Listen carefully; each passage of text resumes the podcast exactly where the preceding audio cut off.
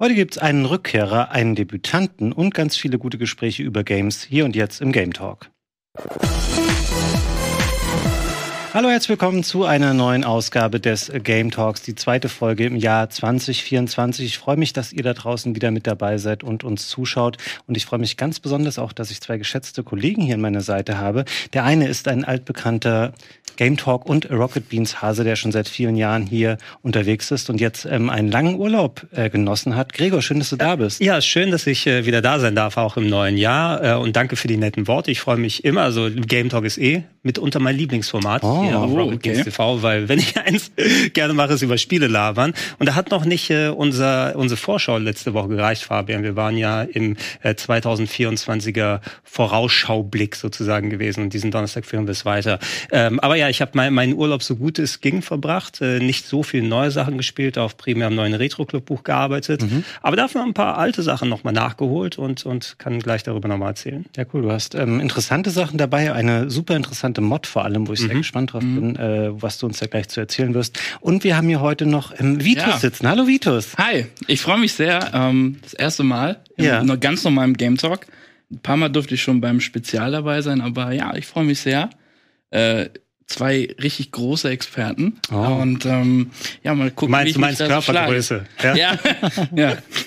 Ähm, ja, erzähl doch mal, Vitus, vielleicht für die Leute, die nur den normalen Game Talk äh, verfolgen, ähm, woher könnte man dich kennen? Wie lange bist du bei Rocket Beans? Was machst du hier so? Was spielst du gerne? Jetzt stell dich mal kurz vor. Ähm, ja, ich bin Vitus, ich bin jetzt 24 Jahre alt und ich habe ähm, mein Praktikum bei Rocket Beans in der Redaktion, äh, ich glaube im September 2022 angefangen. Und ähm, ja, bin dann so über das Volontariat gekommen, was ich äh, derzeit mache. Ich bin Volontär in der Games-Redaktion und ähm, ja, ich freue mich sehr und ähm, ich bin auch sehr dankbar für die Chance. Und ansonsten, ähm, ja, lass uns einfach loslegen. Ich bin heiß. Ich, ich möchte cool. ich möchte starten. Ich, ich, ich, ich habe Lust. Ich muss erstmal so wegkommen, dass ich fast doppelt so alt wie du bin. Ja. Shit. Und das ist nicht mein Gag, stimmt ja wirklich. Mhm. Ja. Sieht, man dir, sieht man dir aber nicht an, Greg. Ja, das, das, das macht einfach, ähm, ich glaube, es, ist äh, das ganze Sitzen vor Röhrenfernsehern. Das hat mich einfach ja. konserviert über die Jahre. Ich glaube jetzt aber, wenn ihr die Badsituation tauschen würdet, dann wäre man näher an der Altersrealität dran, an der objektiv wahrgenommen Ja, das kann, das kann dann wahrscheinlich ganz gut sein. Aber wel, also ich habe vor ein paar Jahren mit dem Bart ja mal ordentlich rauswachsen. Oh, stimmt, ich sehe das da, manchmal. Da lief erst letztens in der Redaktion ja. noch so ein Moin Moin. Alle standen davon und gesagt, wer ist denn dieser Mann mit dem komischen Bart? es ist sehr viel Grau natürlich, Grau drin. Und jetzt wahrscheinlich noch ein bisschen mehr, wenn ich ihn wachsen lassen würde. Aber so ein bisschen clean ist es ja auch in, in Ordnung. Ja, ja, auf jeden Fall. Seid beide wunderschön. Ich freue mich, dass oh. ihr da seid. Fabian, du bist auch wunderschön. Dankeschön. Jetzt haben wir uns genug gegenseitig äh, Komplimente gemacht. Sprechen wir ein bisschen über Spiele. Und wir haben eben schon gehört von dir, Gregor, du hast ein bisschen alte Sachen nachgeholt. Dann hast du dich ähm, vielleicht mal wieder unter Umständen, du kanntest es vielleicht ja schon dem Spiel Dark Souls gewidmet, ja. aber nicht in seiner ursprünglichen Vanilla-Form, sondern mit einer ganz interessanten Modifizierung. Willst du da ein bisschen was drüber erzählen? Genau, also ähm, von der hatte ich schon vor einiger Zeit gehört. Also wie gesagt, ich habe ja recht viel nochmal jetzt alte Spiele nochmal nachgeholt, unter anderem mal länger an Bioshock gesessen oder Hades mhm. endlich mal gespielt im, im, im ähm, Zusammenhang mit dem Retro-Club-Buch. Aber das hatte ich schon seit ein paar Jahren im Blick. Da gibt es die sogenannte Remaster-Test-Mod äh, also nicht Remaster, sondern ST am Ende. Die lässt sich auf die Steam-Version sowohl auf die originale Prepare to Die Edition, die wurde ja irgendwann mal durch die Remastered Edition ersetzt vor ein paar Jahren, ähm, kann man, äh, die kann man installieren und die hat ähm, sehr viele verschiedene Funktionen, die da freigeschaltet werden können. Unter anderem in der neuesten, das habe ich noch nicht ausprobiert,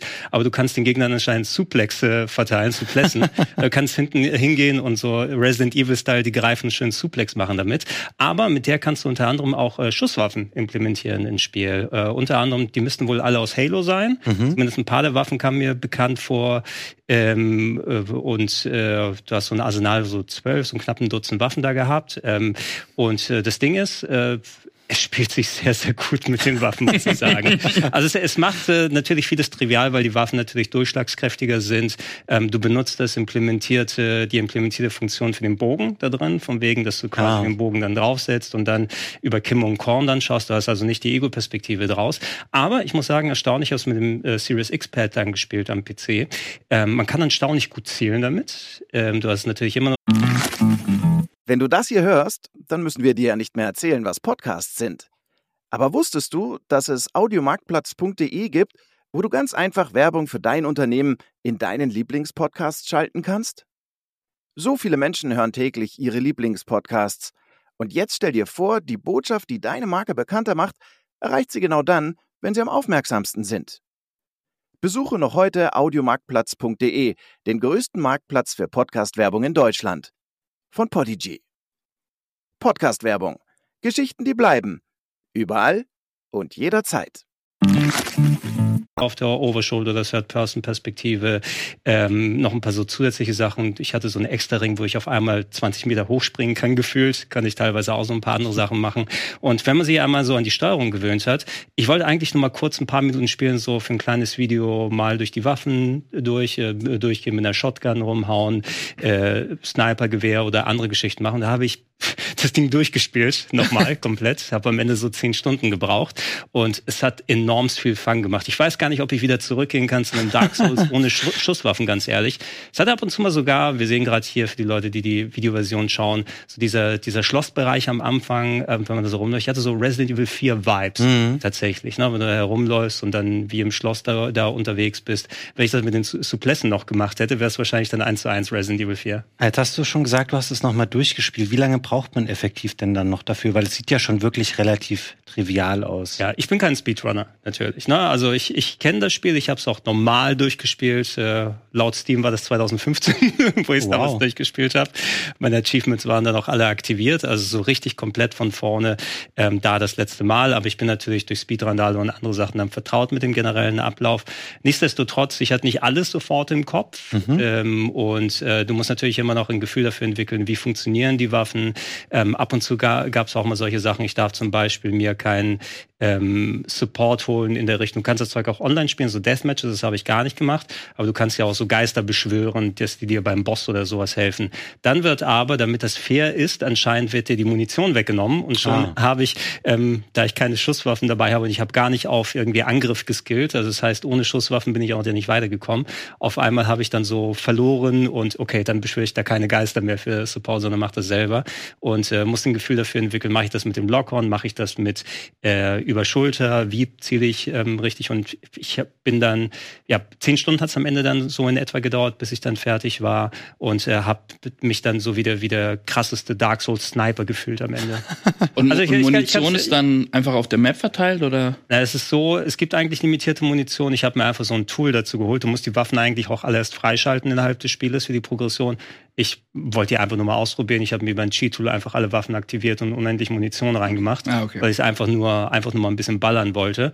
Ähm, und das hat sich als spaßig genug herausgestellt, dass ich dann eben damit ähm, äh, es dann durchgespielt habe. Natürlich kann man auch eine natürliche Progression haben. Ähm, das, äh, die Remasters-Mod ähm, gibt's for free zum Runterladen, kann man wie gesagt installieren ähm, auf dem PC, je nachdem, welche Version man dann hat. Und ähm, dann kann man direkt beim Start auswählen, dass man die dann so spielen möchte. Und es lief sogar eben mit dieser Prepare to Die Uralt Edition, weil die schon diese ganzen DS-Fix und andere Sachen schon drin hat. Also selbst mit der Uralt-Version können es vernünftig mhm. laufen lassen.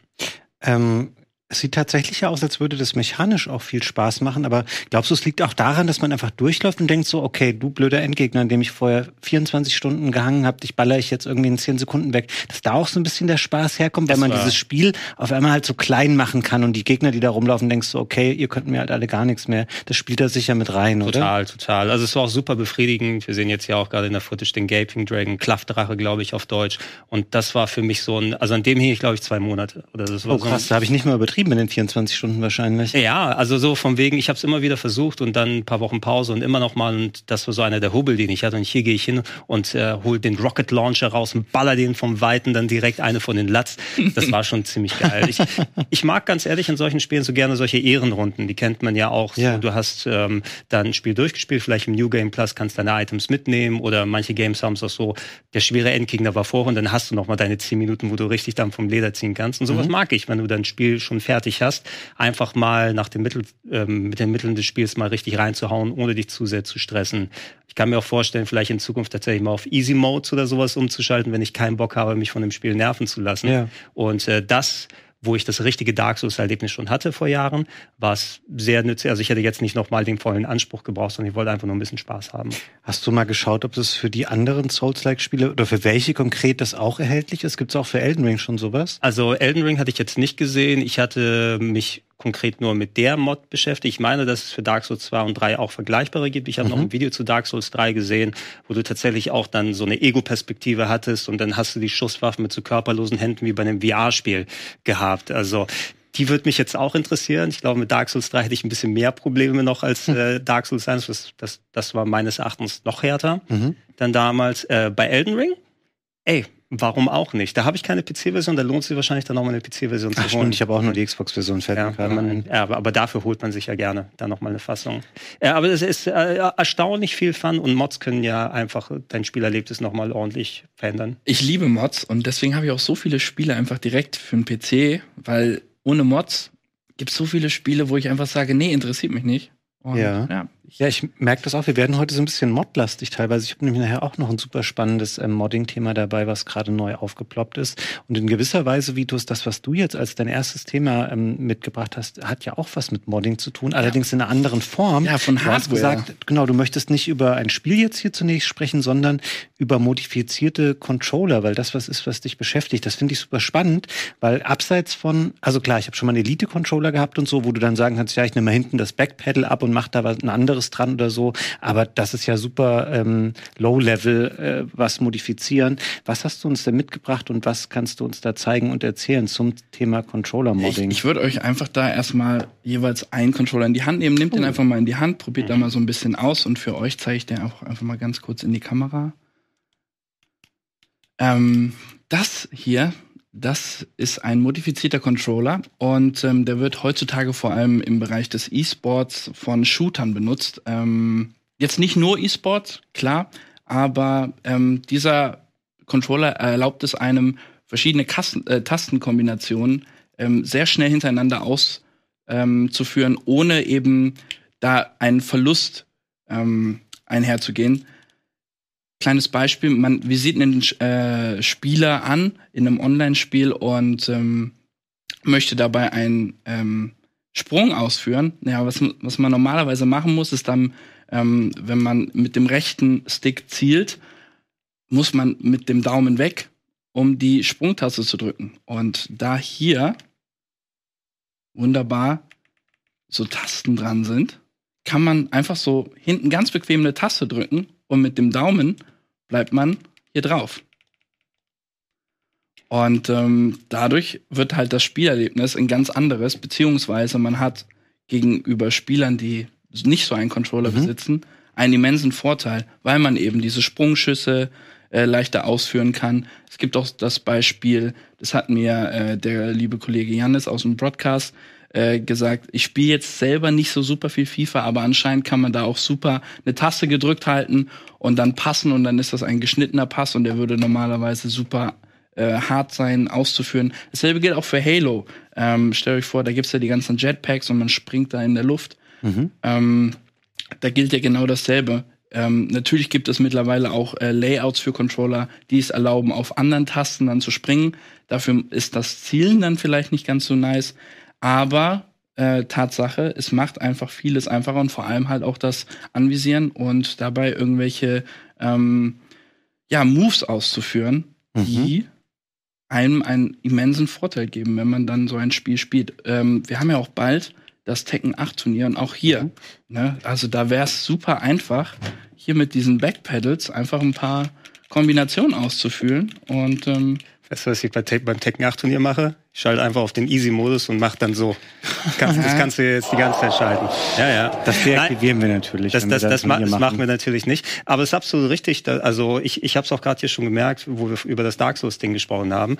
Ähm, da ich nicht über solche Kont oder solche Controller da benutze, zum Beispiel, ich musste dann meine speziellen Fingerstellungen und so die Klaue dann benutzen, weil ja, bei Dark genau, Souls die Klaue muss man Kreis laufen. Entweder ähm, mache ich dann Kreis mit dem Finger so drücken, während ich hier spiele. Oder was ich dann häufig gemacht habe, war, ich drücke mit dem Daumenkreis zum Laufen, dann bewege ich den Analogstick so mit dem Zeigefinger. Und das ist natürlich absolut unschön. Und Das, das, äh, da, so, so, sowas hilft dann natürlich. Ja. Was mich hier auch nochmal auffällt, also ist das für die Shooter dann bewusst ähm, hier, dass du die genau, da, nicht mehr da, Da komme ich jetzt gleich äh, zu. Das hat nämlich sogenannte Trigger Stops auch noch mhm. drin. Fabian, jetzt deiner hat das nicht, weil der ist ein bisschen ältere Generation. Und ja. es ähm, gibt natürlich auch Aber ganz verschiedene Hersteller, ja. Der hier hat das, also ja, der, der, der hier hat das, der hier hat, äh, der hat das auch. Ähm, Vielleicht kurz vorher einmal sagen, das, was du mir erst gegeben hattest, würde ich jetzt sagen, war die Basis mal ein PS4-Controller. Ja. Ein SCUF-Controller ist das jetzt. Ja, und genau. Das hier ist ein das schwarzer PS5-Controller als Ein AIM-Controller, eine Basis. Ähm, und der hat auch diese ähm, Stops hier hinten. Die ja, kennt man die auch man von, das kann der Elite-Controller zum Beispiel genau. auch. Der kann das ähm, auch. Der fühlt sich tatsächlich sehr hochwertig an. Der ist allerdings auch relativ schwer. Ja. Ist das ein fertiges Produkt? Das ist ein fertiges Produkt. Und ich habe hier auch noch, ähm, weil ist ja immer, ja, man kann jetzt sagen, hey, kauft euch das für 200 Euro, toll. Nein, man kann sich das auch selber bauen, ähm, denn ähm, wir haben ja eben schon über Janis kurz gesprochen. Der hat sich den selber einfach zusammengebaut. Das kann man äh, zum Beispiel auf diversen Shops kann man sich diese diese Rückseite von dem Controller hier, die schwarze, die kann man sich kaufen. Dann muss man den aufmachen. Äh, braucht wohl so drei vier Stunden auf jeden Fall. Und dann kann man eben diese Trigger Stops, also man kann den Trigger dann nicht mehr durchdrücken wie man hier sieht. Äh, die baut man dann selber ein und ähm, hat dann eben auch so einen geriffelten Griff, besseres Handling dann äh, für den Controller und hier hinten eben dann auch selber gebaut diese Tasten. Aber kannst du jetzt bei dieser Selbstbaulösung, wie du die da jetzt hast, kannst du da das auch wieder umschalten hier, dass du auch wieder die richtigen Wege hast bei den Schultertasten? Soweit ich weiß, hat dieser Controller, das nennt man Remapping. Mhm. Ähm, soweit ich weiß, hat dieser Controller das nicht. Der hier hat das. Also der hat das eingebaut. Wahrscheinlich ist der auch deswegen so schwer. Mhm. Weil da noch das bisschen Hardware eingebaut ist. Da kann ich tatsächlich eine Tastenkombination drücken und ähm, dann sind quasi alle Tasten frei und ich kann das selbst belegen. Also das ist so nicht, ich meinte, dass den Trigger Stop, ob du das da so. auch wieder deaktivieren nee, nee, kannst. Hier kann, man das, quasi fest, hier kann man das nicht deaktivieren, das ist fest. Ja. Okay. Das ist ja mittlerweile seit langer Zeit ja auch ähm, innerhalb von den Systemmenüs der PlayStation ja auch noch Tasten ummappen. Das ja. kannst du ja bei vielen Sachen machen. Ja. Das musst du aber, glaube ich, nicht für sowas machen. Das nee. sind ja noch die traditionellen Buttons ja. nur eben genau. angepasst. Ne? Ja, aber sagen wir mal, ähm, den benutzen wir jetzt irgendwie auf den PC oder es gibt ja auch leider diverse Spiele, das finde ich immer super schade, wenn man nicht super viel in der Steuerung ändern kann, sondern das vorgegeben ist ähm, und das dann super äh, großer Aufwand wäre, dann kann man das eben durch eine Tastenkombination, die man normalerweise auch nicht im Spielen benutzt. Das heißt, man kommt da jetzt nicht aus Versehen in dieses Menü rein ähm, und dann kann man das eben anpassen. Das ist einfach super hilfreich. Und jetzt bei dem ist auch ähm, die Besonderheit, da kann man diese äh, Tasten hier hinten auch wegmachen. Ich habe jetzt mein zum Beispiel hier auf dieser Seite habe ich einen Pedal weggemacht, weil mich das eher stört. Ähm, und habe dann eben hier auf dieser Seite zwei und auf mhm. dieser Seite eins. In diesem Fall ist das bei mir Sprung und ich kam einfach mit dem oberen äh, Pedal zu oft auf Sprung, obwohl mhm. ich nicht springen wollte. Das wäre für mich natürlich völlig indiskutabel. Diese asymmetrische Lösung das würde mich komplett wahnsinnig machen, wenn da eine auf der einen Seite und zwei auf der anderen wäre. ja, da muss man raus. gemacht sein, glaube ich. Ähm, lassen wir mal den, den SCUF-Controller für die PS4 hier außen vor, weil der, glaube ich, jetzt nicht mehr so ähm, relevant ist für viele ja. Leute. Wenn man jetzt diese Sachen hier nimmt, ähm, es gibt ja auch wenn wir bei PlayStation bleiben, den Edge-Controller, der ja. irgendwie seine 220 Euro kostet. Wenn ich jetzt hier so ein Eigenbauding mache, wie ähm, Janis das gemacht hat, dann habe ich den Ausgangscontroller, der je nach Angebot irgendwie wahrscheinlich so 50 bis 70 Euro kostet. Ja. Was kostet dann so ein Modifikationskit noch dazu? Ähm, also die Trigger-Stops, die sind sowohl bei diesem Controller vorne als hinten. Die kosten, glaube ich, 20 Euro und dann ähm, das Kit mit den Tasten das kostet 50 Euro, das heißt, wir sind nochmal bei 70 Euro. Ähm, das ist ja. immer noch erschwinglicher tatsächlich als so ein fertig gebauter.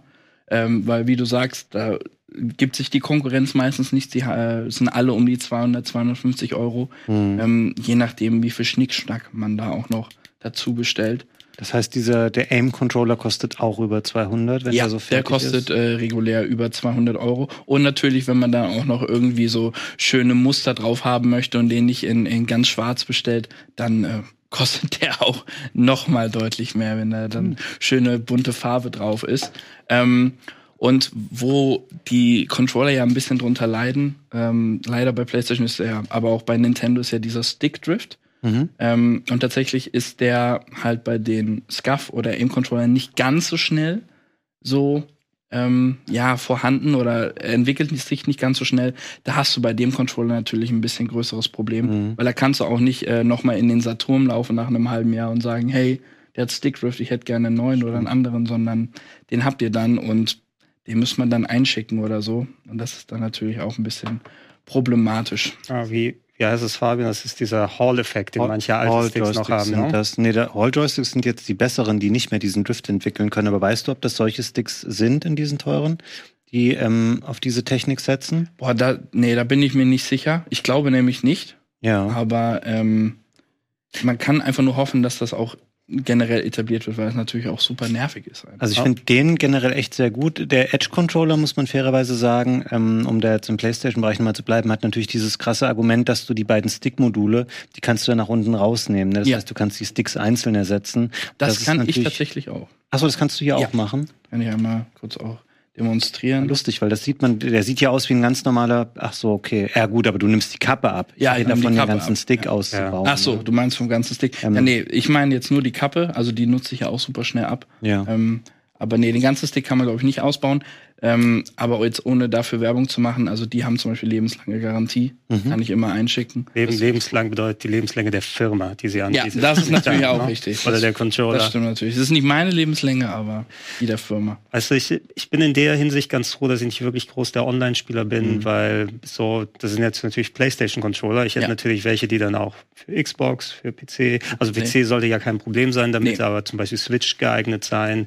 Ähm, ich benutze viel auf der Switch, zum Beispiel spiele ich da mit PlayStation-Controller mit Adaptern, weil mir einfach die Switch-Controller nicht so sehr mhm. gefallen. Und wenn ich mich dann auf einen solche spezialisiert habe, was ich nicht mitnehmen kann, es war so auch so, dass bei Microsoft jetzt auch Third-Party gar nicht mehr so richtig funktioniert. Da hatte ich irgendwas mal Leuten gehört, dass du gar keine Third-Party-Controller mehr haben kannst. Ich weiß nicht, ob das pauschal stimmt, das müsste man nochmal umfangreicher ähm, recherchieren, aber es gibt, gab da irgendwas, da gab bestimmtes ähm, Third-Party-Zubehör ja, ähm, geblockt wurde und dass das genau. nicht mehr verbunden auch werden kann. Einer der Gründe, warum ich mir eben auch keine Arcade-Sticks oder anderen Sachen mehr hole, weil ich weiß dann auch nicht mehr, was arbeitet noch mal mit welchem zusammen, auf welcher Plattform habe ich hier irgendwie äh, was und und ähm, aber zum Glück bleibt wie gesagt das Problem durch nicht viel Online-Spielen, äh, das geht an mir vorbei dann. Ja, da kommen wir später noch zu zu meinem Online-Spiel, was ich noch mhm. dabei gebracht habe. Aber äh, Fabian, du hast ja auch noch ähm, das stimmt. Ich habe ähm, ein Thema mitgebracht, was eigentlich äh, für uns alle ähm, ein relevanter Talking Point vielleicht ist. Ende letzter Woche hat nämlich ähm, Sony äh, einen neuen Trailer veröffentlicht zu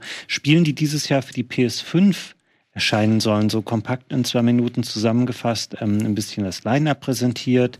Wenn man jetzt noch den ganzen An äh, Einstiegspart und das Ende abzieht, ist es effektiv noch ein bisschen weniger Spielzeit. Sind einige Spiele drin, die schon ähm, bekannt waren und deren Termine auch bekannt sind, wie eben Final Fantasy VII Rebirth, was wir gesehen haben, Helldivers 2, was jetzt Anfang Februar erscheint, oder hier Tekken 8, was noch diesen Monat ähm, sogar kommt. Es waren auch ein paar Spiele drin, die ich noch nicht so richtig auf dem Schirm hatte, wie hier zum Beispiel ähm, Stellar Blade, das noch ohne festen Termin ist. Ähm, Rise of the Ronin haben wir schon mal ähm, ein bisschen ausführlicher besprochen in der Spielevorschau ähm, Teil 1 letzte Woche, ebenso ähm, Suicide Squad, was im Februar ansteht. Und ähm, Like a Dragon ähm, muss ich sagen, ist jetzt keine, ich weiß, dass ich oft über diese Serie auch scherze, ähm, obwohl das gar nichts mit der Qualität zu tun hat. Ich bin da heiß drauf, weil das einfach so bescheuert aussieht, das Like a Dragon. Ähm, Prince of Persia sind wir eben ein bisschen drüber hinweggegangen, da sage ich später nochmal was zu. Wir hatten eben Concord, das kannte ich nicht, Pacific Drive auch schon besprochen. Und jetzt kommt hier eins der wahrscheinlich zwei ähm, interessantesten Themen in diesem Trailer, was die Termine angeht, nämlich Silent Hill 2 ähm, Dragon's Dogma auch schon in der Vorschau besprochen. Forever Skies kannte ich gar nicht vorher. Ähm, The Plucky Squire sieht nett aus. Ähm, Devolver-Spiel. Foam Stars von Square Enix.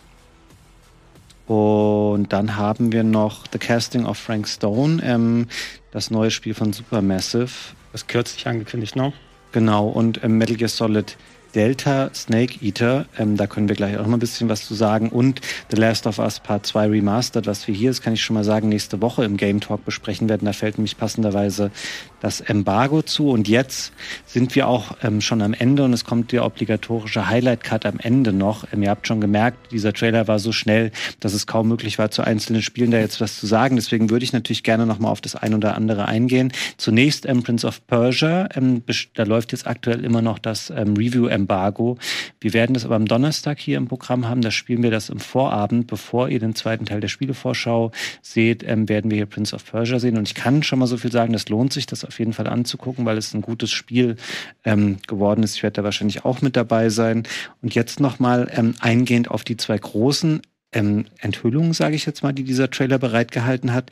Nämlich, ähm, wir haben hier Silent Hill gesehen und Metal Gear Solid Delta. Mhm. Und da das ja ein 2024er Line-Up ist, ähm, sollte man daraus jetzt eigentlich ableiten können, diese beide, beiden Spiele erscheinen dieses Jahr. Habt ihr damit gerechnet, dass wir die so schnell oder schnell in Anführungszeichen bekommen würden? Ja, es ist gesamt 2024, nicht irgendwie die erste Jahreshälfte nee, genau. oder so. Die, ich glaube, die sind ja auch nicht chronologisch geordnet. Das ist ja auch schon mit den war, angekündigten Spielen kreuz und quer. Komisch gemischt. Also Last of Us ja auch ganz am Ende, obwohl das der nächste Titel schon ist, der das rauskommt. Ist, ja, das ist das, das Sony-Ding muss natürlich am Ende sein. Das auch wenn wir nicht aktuell was Neues haben, wenn Last of Us 2 sich natürlich äh, immer lohnt.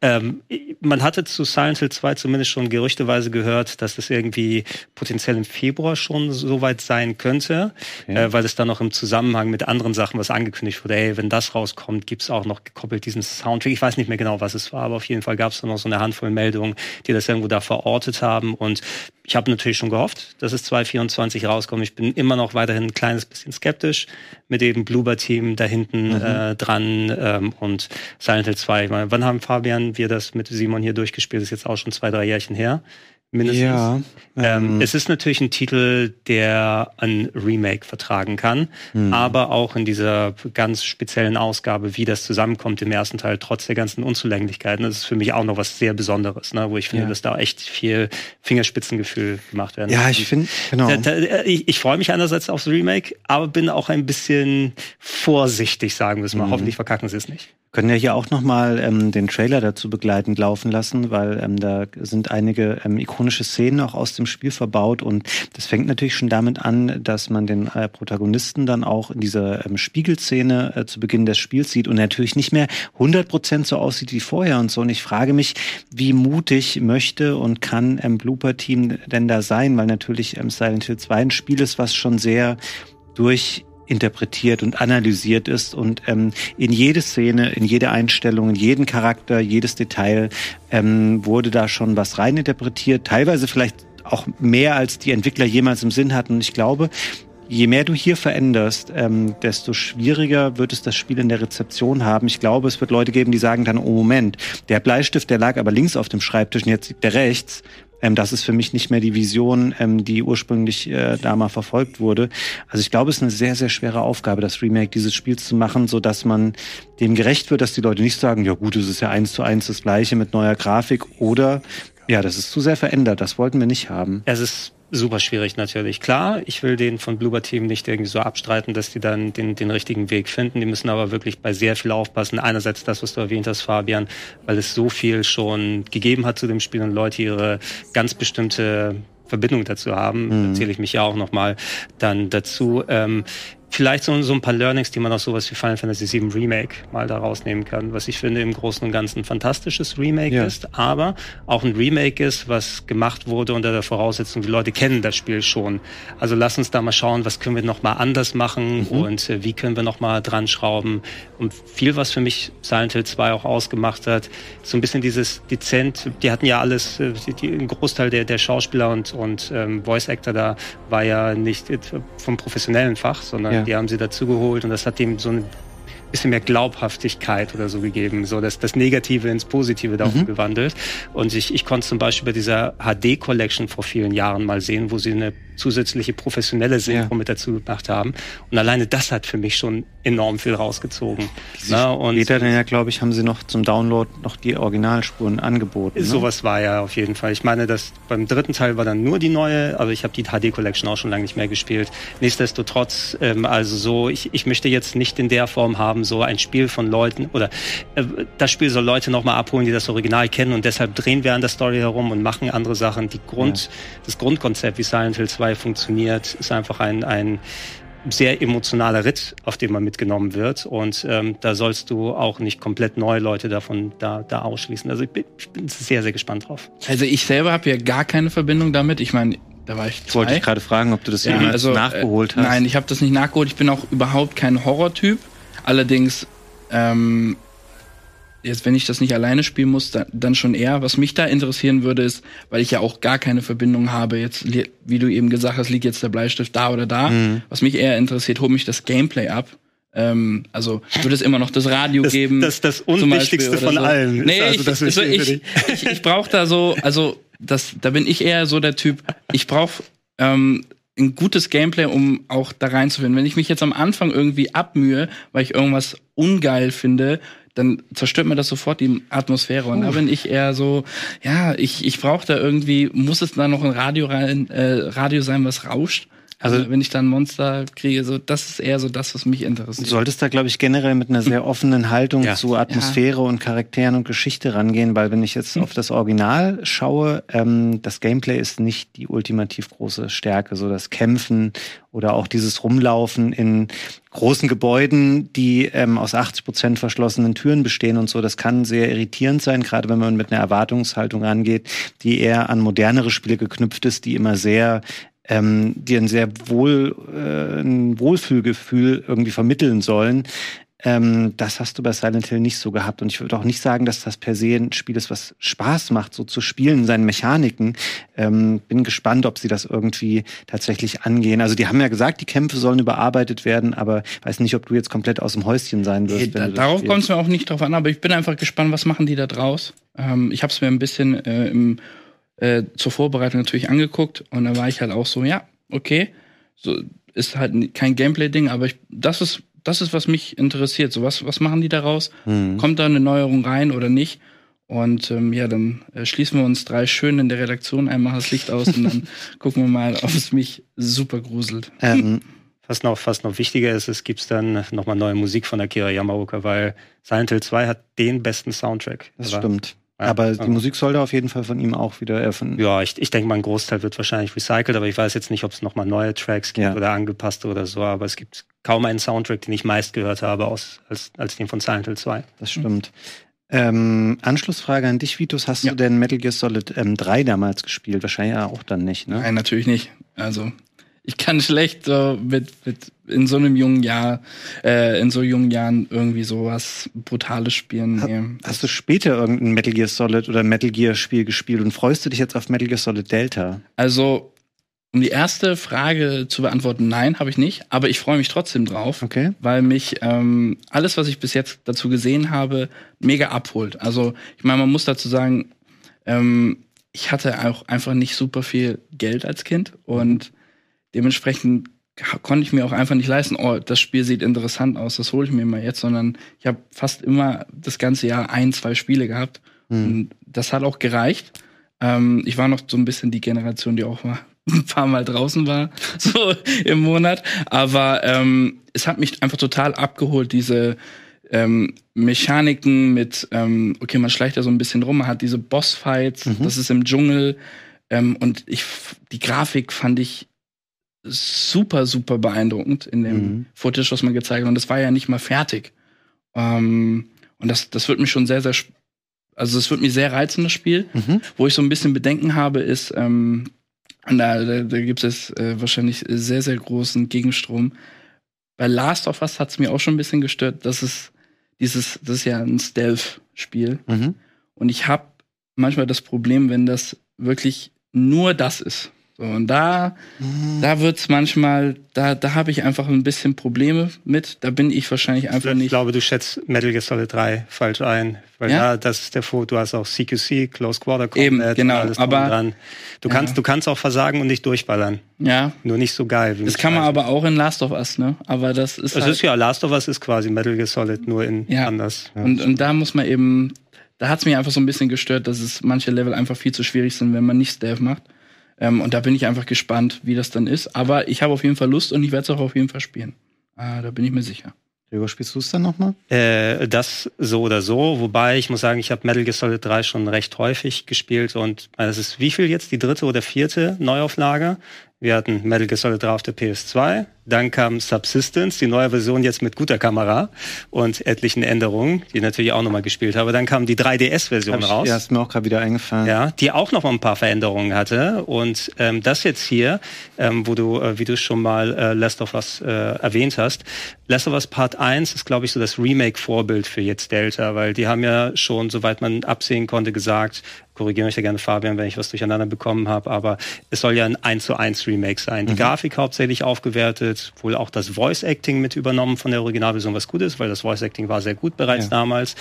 Ähm, nur das jetzt mit noch mal hübscherer Grafik, jetzt zum vierten, fünften, sechsten, siebten Mal nochmal zu erleben. Ähm, ja, ich habe lang genug, ist es her, dass ich das letzte Mal durchgespielt habe.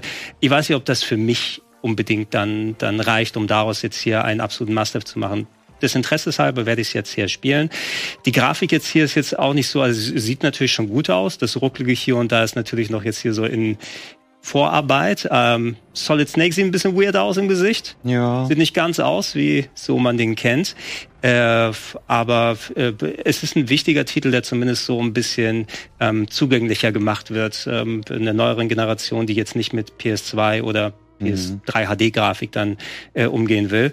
Bisschen komisch, dass sie es gerade erst rausgebracht haben in der Collection. Also habe ich auch gedacht, soll ich es auf der Collection nochmal anfangen? Ja, pass auf, nee. die Leute sollen das aber nicht merken. Deswegen ist es jetzt auch erst aufgefallen, dass es ja gar nicht Metal Gear Solid 3 Snake Eater heißt, sondern Metal Gear Solid Delta. Nur Delta. Ähm, das ist für eine neue Generation, wie jetzt Vitus zum Beispiel. Wenn du nicht zufällig in der, in der Spielebranche jetzt selber arbeiten würdest oder bei einem Spielemedium, in deinem Alter, du wüsstest ja gar nicht mehr, was Metal Gear Solid 3 war. Du würdest denken, ach so, da steht, da steht ein Spiel, das heißt Metal Gear Solid Delta. Metal Gear Solid kenne ich ja als Serie. Du würdest denken, das ist ein neues Spiel. Wahrscheinlich, ja. Du würdest das nicht als Remake eines 20 Jahre alten Spiels. Was mich, was mich super, super irritiert hat, auch Metal Gear Solid Delta haben sie es genannt. Mhm. Aber es ist nicht das vierte Spiel. Also der Delta ist der vierte Buchstabe im griechischen Alphabet. Also es müsste eigentlich Metal Gear Solid Gamma ist nicht heißen. So ein cooler Name. Ist nicht so ein cooler Name, aber es hat wohl eine Bedeutung. Irgendwie das Delta steht wohl für die Art von Remake, wie es ist. Also den dem Wurzeln irgendwie treu sein. Ja. Deshalb haben sie es so genannt. Ich fand es trotzdem enorm verwirrend, dass sie den dritten Teil mit einer Bezeichnung für vier dann quasi ausstatten. Also Konami, what are you doing? ähm, abschließend nochmal zu dem äh, Trailer an sich. Ähm, viele der Spiele haben wir ja letzten Donnerstag besprochen oder werden wir am Donnerstag noch besprechen in der Spielevorschau. Deswegen springen wir mal schnell weiter zum nächsten Thema. Das ist nämlich ein Spiel, wo wir auch sicherlich ähm, irgendwann die Ankündigung eines Remakes erleben werden. Ich würde da einfach mal ähm, so mutig sein, das anzunehmen. Das hat Gregor jetzt nochmal im Original in der Weihnachtspause gespielt. Ich frage mich ein bisschen, warum? Also wie bist du gerade darauf gekommen und um welches Spiel es, geht es? Es geht um äh, Dead Space 2 mein Game of the Year 2011, glaube ich, damals, als es rausgekommen ist, äh, zu der Zeit. Ähm, wir hatten ja im Vorfeld nochmal unter anderem im Plauschangriff Fabian, aber auch anderswo gesprochen, hey, welche Spiele möchten wir während der Weihnachtspause zocken? Und mhm. ich hatte mir da schon einiges zurechtgelegt. Ich habe mal Jusson angemacht, aber irgendwie hat es mich nicht oh. gecatcht. Ich weiß es nicht. Also und und da war mir auf einmal noch ein bisschen mehr Splatter zumute. ähm, und ich habe zuerst noch mal Dead Space Remake durchgespielt mhm. auf der Xbox, weil äh, da gab's ja dieses schöne Angebot, die Deluxe Edition für 8,99. Oh wow. Habe ich mir einfach noch mal gekauft. Also, du hattest es nicht schon auf der Xbox? Nee, ich hatte es auf der PS5 okay. durchgespielt. Hast du es nochmal auf der Xbox gekauft? Einfach, weil es war ein zu gutes Angebot. Ja, für 8,99. Für 8,99 und es war auch im Game Pass, also hätte ich es nicht mal kaufen müssen. Ähm, und ich habe das Remake nochmal durchgespielt und ja. nachdem ich das Remake durchgespielt hatte, ähm, habe ich mir nochmal über den Game Pass ähm, Dead Space 2 auf die Xbox runtergeladen und war da erstmal erstaunt, das ist ja die 360-Version. Ich mhm. hatte es damals, glaube ich, auf PS3 gespielt, als es rausgekommen ist. Ähm, die 360-Version läuft mit 60 FPS, mhm. fast durchgehend auf der Xbox, Steuerung ein bisschen anders. Aber ich hatte Dead Space 2 als meinen persönlichen Favoriten so abgespeichert, weil es so ein bisschen die nicht ganz so, weil der erste Teil von Dead Space auch die enorme Action hat, aber so der Unterschied zwischen den Filmen Alien und Aliens. Ne? Beim zweiten ja. noch krasser, noch härter. Das ist quasi so ein richtiges Sci-Fi-Horror-Action-Spektakel gewesen mit mhm. unglaublichen Set-Pieces und, und selbstverlaufenden Sequenzen. Und ähm, ich, ich habe es kurz angemacht, weil ich gerade so im Dead Space Flow nochmal war, nachdem ich den, das Remake vom ersten Teil gespielt habe. An die Steuerung so ein bisschen Anpassung. Ja, die Grafik ist zwar jetzt flüssiger, aber niedrig aufgelöst, weil die äh, ähm, Series X jetzt die Auflösung jetzt nicht unbedingt höher. Es ist immer noch ein absolutes Actionbrett. Habe ich mir beim Anschauen der Trailer ähm, kurz vor kurz vorm Game Talk auch gedacht, dass ich dachte, ach wow, so cool war das Spiel. Ähm, wo du sagst, das läuft so gut auf der Xbox, ich glaube, ich ähm, pack das auch noch mal rein und spiele es noch mal. Check's, check's mal aus. Es ist ungewohnt, weil so von wegen, okay, Laufen ist jetzt oben auf den L und R-Tasten statt den Stick mhm. reindrücken, wo ich gemerkt habe, ergibt viel mehr Sinn, weil so dieses Reindrücken vom Stick ist ein bisschen ungeil, finde ich immer zum Laufen, dass ja, du eine stimmt. separate Taste hast, wo du es machst. Die Kamera dreht sich ein klein bisschen anders. Das Zielen war also ein bisschen schwieriger, um wieder da reinzukommen. Sobald ich aber mal drin war, ähm, das war auch schon vor allem, weil das Remake ja auch so ein bisschen in die Richtung gegangen ist. Isaac ist ja wesentlich redseliger. Der war im mhm. allerersten Originalteil ja noch stummer Protagonist, ähm, denke ich mal. Zum, doch, zum großen Teil, zumindest hat er da nicht wirklich geredet. Das haben sie fürs Remake ja angepasst. Das war das, was wo, wo Dead Space 2 schon mal so ein bisschen den, den Weg bereitet hat. Es ist so ab und zu mal, wo ich es merke, so die Krux bei so vielen Survival-Horror-Games auch da, dieses Kill-Room-lastige. Du kommst in einen Raum rein ja. und du weißt jetzt sofort, okay, nicht unbedingt Gears of War vor kniehohe Barrieren überall zum Verstecken. Aber trotzdem, hier bin ich jetzt erstmal beschäftigt, weil der Weg abgesperrt ist und ich muss diese Gegner erstmal alle nacheinander erledigen. Aber inszenatorisch, ähm, was, also wenn du allgemein Sci-Fi und Sci-Fi-Horror magst, was sie auch von den kleinen Rätseln mit reintun, wie das von der Story her weitergeht, ähm, sehr deutlich auch, also dieses, diese, dass man dieses Mal nicht nur eben mit der Ishimura so ein Raumschiff hat, was eigentlich so ein Minenabbauschiff gewesen ist, sondern tatsächlich eine richtige Stadt im Weltraum, eine Siedlung mit so äh, mhm. Geschäften, ein kompletter Level ist und so einem Kindergarten voller mutierter Babys. Kindergarten, wo du dann unterwegs bist. Das Worldbuilding ist einfach klasse, ja. ähm, was, was sie da drumherum gemacht haben. Und ähm, es ist wirklich ein enorm stimmungsvoller Titel, der eben das Einzige, was, was du dem ansiehst, ist das Alter mittlerweile von der Grafik. Aber dadurch, dass es damals schon so gut ausgeschaut hat, ich bin sehr gespannt darauf, was sie jetzt mit dem, mit dem, mit dem nächsten Part äh, machen. Auch komplett in Deutsch spielbar, wenn man möchte. Mhm. Ähm, äh, Saves sind inkompatibel, deutsche und englische Fassung, habe ich gemerkt, nachdem ich einmal umgestellt habe, das, oh. das Voice, die Voice, da hat die Xbox irgendwie alte Saves von mir nochmal runtergeladen, die ich vor ein paar Jahren da hatte. Äh, kann man ausprobieren im Game Pass, ist unter EA Play, wenn man, glaube ich, den, ich weiß nicht, welche Version vom Game Pass du brauchst, aber EA Play ist ja auch teilweise mit drin. Mhm. Und da kannst du es einfach runterladen und mal ausprobieren. Äh, wenn ich es jetzt, ich habe noch ein paar Level, die ich machen könnte. Ich habe es nicht ganz komplett zu Ende durchgespielt. Äh, es war so ein bisschen der Gedanke, falls ich es tatsächlich noch weiter schaffe, will ich, traue ich mich Dead Space 3 ah, mal reinzutun oder nicht. Schlechte Erinnerung leider. Ja, leider auch, ne? Der erzwungene Koop, das war ja. die Ära, leider damals. Ähm, aber immer noch heutzutage ein absolutes Brett, finde ich. Ähm, Vitus, hat dich das jetzt von Dead Space 2 überzeugt und oder hast du das Remake von Teil 1 gespielt? Äh, nein, nein. Nein, Gut. Spaß. Ähm, es hat mich schon, also ich habe da schon Lust drauf und auch das Remake und ich habe mir auch versucht, das Let's Play anzugucken, aber ich kann es einfach nicht. Ich bin ein Schisser. Ich bin wirklich ein kleiner Schisser. Hm. Ich habe es schon vermutet, nachdem du eben sagtest, Horrorspiele wären nicht so dein Ding. Also ich bin, ich bin furch fürchterlich. Das, das erklärt Schisser. auch Last of Us dann, ne? Naja, das, das, das, Wenn du den an, an den Monstern vorbeischleißt, können sie dich nicht essen. Denk doch dran. Ja, also das, das eher weniger, aber dieses, also ich habe bei Last of Us nicht wirklich Angst. Mhm. Ich kann aber auch nicht sagen, warum. Aber Silent Hill, äh, ich habe schon im Let's Play gedacht, nee, nee, nee, nee. Also ich das bin ich nicht der Typ für. Und das ist auch in Ordnung. Es muss auch Leute geben, die sowas nicht so gut ab. Kannst du bei Call of Duty denn den Zombie-Modus spielen oder ist dir das auch schon zu unheimlich? Nee, den, den spiele ich auf jeden Fall. Ja, den mache ich sehr. Okay. Jetzt habe ich hier schon eine kleine Überleitung gebaut. Bevor ähm, Vitus uns noch äh, was ganz Interessantes, ein bisschen zum Status quo von Call of Duty erzählt, machen wir eine kleine Unterbrechung und dann geht's hier weiter. Willkommen zurück hier äh, beim äh, Game Talk und ähm, ich habe es eben schon so ein bisschen angedeutet. Ähm, Vitus hat uns noch ein bisschen was mitgebracht zum Thema Call of Duty, weil ähm, du hast die ganzen äh, Controller ja nicht äh, zum Spaß modifiziert. Du versuchst dich ja auch ähm, halbwegs auf kompetitivem Level in bestimmten Videospielen, im Gegensatz zu Gregor und mir, die am liebsten alleine bei sich zu Hause sich in ihrem Zimmer einschließen und mit niemandem interagieren möchten während des Spielens. Wir, wir gehen auch mal irgendwo raus mit Handhelds und gehen dann still in der Ecke, wo uns keiner stört. Ja, mit Kopfhörer, damit wir auch ja. nicht. Äh, immer in der Redaktionsecke auf der schwarzen Couch. Ich komme meistens einfach gar nicht in die Redaktion, damit ich meine Ruhe habe und zu Hause in Ruhe spielen kann. Aber darum geht's jetzt gar nicht. Wir wollten über dich sprechen, der du Call of Duty spielst. Ähm, das war so ein bisschen für dich der Aufhänger, als wir das Vorgespräch zum Game Talk hatten, dass du gesagt hast, ja, modifizierte Controller und damit spiele ich Call of Duty. Und dann habe ich gedacht, ja, wie ist das denn jetzt bei Call of Duty? Das ist jetzt schon wieder ein paar Monate raus. Ja. Ähm, wie läuft es denn da so mit dem Multiplayer? Worauf spielst du? Mit welchem Controller? Ist das cool? Ähm, das war ja oft so in der Vergangenheit, dass Call of Duty dann in einem nicht ganz optimalen Zustand äh, startet, sage ich jetzt mal, in seiner jeweiligen ja. Iteration und dann viel nachgereicht wird. Ähm, wie ist das jetzt gerade so? Ja, die von dir gerade genannte Call of Duty-Krankheit, dass da viel nachgereicht werden müsste, ist beim äh, Modern Warfare 3 Teil jetzt nicht vorhanden. Und das ist einfach eine super, super simple Erklärung, warum das nicht der Fall ist. Das Spiel ist eigentlich nur ein Update von mhm. Modern Warfare 2. Und das wurde auch äh, so angekündigt, dass es nur ein Update ist. Und dann, ja, sieh her, ist es doch als Vollpreistitel erschienen. Aber ich hab's natürlich trotzdem. Ich ich muss einfach sagen, ich bin damit groß geworden. Also ich habe meine Eltern, glaube ich, so lange genervt, bis ich dann Call of Duty Black Ops 2 bekommen habe. Und ich habe seitdem jedes Jahr gespielt, auch bestimmt immer über 80 Stunden mindestens. Mhm. Ich kenne das einfach gar nicht anders und ich muss das auch irgendwie machen. Ähm, aber in den letzten Jahren hat es natürlich, und das ging ja auch durch die Medien, es hat einfach abgenommen und das hat ähm, vor allem einen bestimmten Grund und das ist das Matchmaking. Ähm, mhm. Die haben jetzt nämlich angefangen, ähm, nicht nur Skill-Based Matchmaking, also Matchmaking ähm, aufgrund deines Skill-Levels, was das Spiel selbst analysiert, mhm. zu machen.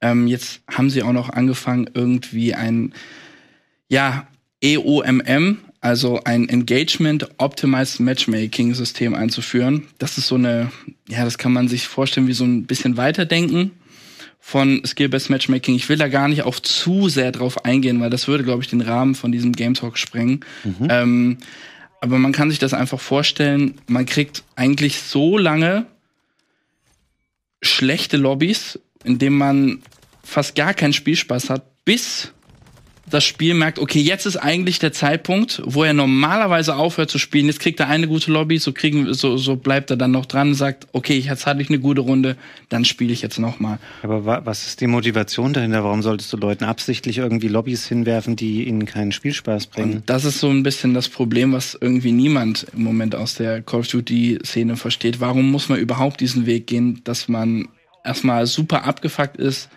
ähm, dann irgendwann vielleicht mal eine schöne Lobby kriegt, wo ein bisschen Spielspaß aufkommt und dann ist vielleicht noch mal die nächste Lobby etwas angenehmer zu spielen und direkt danach ähm, ja es äh, vergeht einem wieder die Lust und durch dieses System mhm. hat man auch wirklich eigentlich keinen Fortschritt, weil man die ganze Zeit gegen Gleichgute spielt und nicht irgendwie nicht einmal okay sich beweisen muss gegen schlechtere Spieler, dass man auch wirklich die Punkteserien erreicht, die man äh, ja immer erreichen möchte. Dafür spielt man es ja. Das ist ja ein Ego-Shooter, das ist ja ein Run-and-Gun-Game. Man, man läuft da rein, ähm, aimt ein bisschen und versucht einfach Spaß zu haben. Manchmal.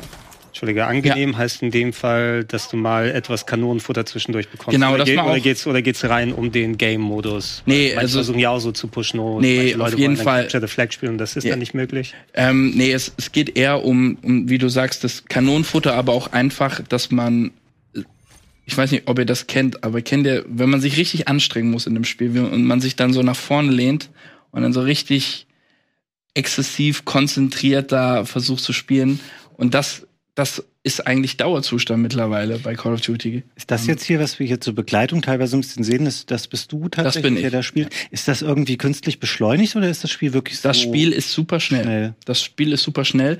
Ähm, und das ist auch der Grund, warum äh, heutzutage diese Controller einfach so super wichtig sind. Mhm. Die Spiele werden immer schneller. Äh, man sagt ja nicht umsonst diese TikTok-Generation. Ähm, ihr müsst euch das auch vorstellen, man ist auf der Map.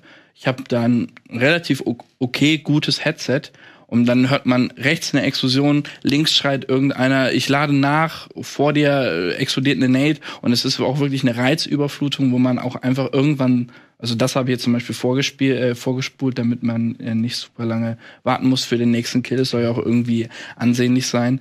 Aber also man merkt das auch schon, dass die Spiele sich, ähm, ja, was das Tempo anbelangt, super weiterentwickeln. Wenn ich das noch vergleiche mit Black Ops 2, was ich auch, äh, bin ich ganz ehrlich, viel, viel lieber gespielt habe, das ist, das fühlt sich an wie ähm, Zeitlupe im Vergleich. Mhm. Und ähm, das ist auch leider so ein bisschen der Grund, warum es immer mehr Trend ist, auch, ähm, ja, man sagt ja casual. Ähm, auch wenn man das Spiel nicht spielt aus einem E-Sport-Gedanken oder aus einem kompetitiven Gedanken, dass man halt zu solchen Controllern greift, weil es einfach das Leben in diesem Spiel so viel einfacher macht. Und das ist auch irgendwie, finde ich zumindest, super schade, dass man sich nicht einfach mehr so an, an einem freien Nachmittag oder so mal hinsetzen kann und ganz entspannt mit seinen Freunden spielt. Nee, es muss immer ein Geschwitze sein. Ähm, man muss sich immer super anstrengen und also das, das mein, mein Skill-Level ist seit Jahrzehnten so weit weg, dass ich nicht mal in älteren Spielen das, das online machen könnte. Ähm, also für mich erstaunlich, du kommst natürlich mit den Controllern dann gut zurecht, auch mit den angepasst oder sowas. Ja. Ich würde da sagen, ich nehme, gib mir lieber Maus und Tastatur für einen Ego-Shooter. Ich würde ich nicht, mich nicht trauen, mit dem Controller sowas spielen zu wollen. Ja, tatsächlich ist es ähm, so, dass gerade Call of Duty ähm, oder Halo auch mittlerweile sehr, sehr gut optimiert ist für den Controller. Ähm, wenn man da jetzt in diesen E-Sport-Bereich guckt, dann das ist es auch vorgeschrieben, dass was, man. Äh, das sowieso, ja. klar. Also du willst ja nicht noch mischen und die Leute irgendwie zwingen mit diesen, da gab es ja auch diese Adapter, wo man auf einmal auf Konsolen dann Maus und Tastatur mitmachen ja. kann mhm. und alle dann, dann weggesniped wurden. Ja. Hast du dann irgendwie bei den Spielen so ein bisschen automatische Zielerfassung oder wo das Ja, also natürlich so gibt es äh, Assistenz, ja, es gibt es Assistenz ähm, bei der Zielerfassung, dass man da nicht ganz aufgeschmissen. Es wäre auch, glaube ich, viel zu unpräzise mit diesen Analogsticks. Ähm, nee, das hat man auf jeden Fall. Ähm, aber sie haben es halt irgendwie hingekriegt, dass es sehr balanciert ist. Also auch in einer Lobby mit viel Maustastaturspielern ist weder Maustastatur groß im Vorteil noch der Controller. Ähm, und das ist halt dann, das haben sie, das muss man sagen, das haben sie gut hingekriegt. Ist auch dieses Jahr äh, eine große Stärke. Das, das fühlt sich gut an. Die Waffen sind sehr äh, balanciert. Es gibt viele Waffen, die man gut spielen kann. Ähm, natürlich gibt es da auch Negativbeispiele. In dem Fall sind leider die Schrotflinten und die äh, Sniper sehr, sehr stark. Ähm, und da ist auch wieder so, ja, das zerstört natürlich den Spielspaß, wenn du direkt wieder ähm, wiederbelebt wirst und dann zack, bist du wieder mhm. tot von einem äh, Sniper von der ganz anderen Seite der Map, wo man nicht rankommt. Ähm, aber ja, so als Status-Update, es ist, es ist schade, weil ich glaube, da, da, da steckt so viel Potenzial drin in diesen Spielen.